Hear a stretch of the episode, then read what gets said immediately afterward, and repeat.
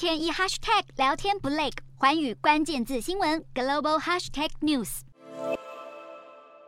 美国准备再下重手制裁中国华为。根据美国政府承包商的一份报告，拜登政府正在研拟实施进一步限制，阻止美国企业输出技术给华为。虽然华为在二零一九年已经被华府列入实体清单，但是在前总统川普的特别计划下，华为仍有办法收到价值数十亿的美国商品。报告指出，拜登政府加强限制，恐怕会对辉达、高通等美商造成冲击，但是对华为来说，影响将会更加巨大，因为华为的手机产品非常仰赖高通晶片。然而，华为遇到的坏消息还不止这一件。德国媒体近期也透露，政府正在计划禁止所有电信业者使用华为和中兴通讯的 5G 设备。预计部分已经在使用中的零件也会被要求拆除，意味着以美国为首的西方联盟联手压制中国科技，又新增了一个成员。先前加拿大、澳洲、英国等国家都已经对华为 5G 设备寄出相关禁令。另一个不断遭遇西方打压的中国企业，还有热门的短影片社群 TikTok。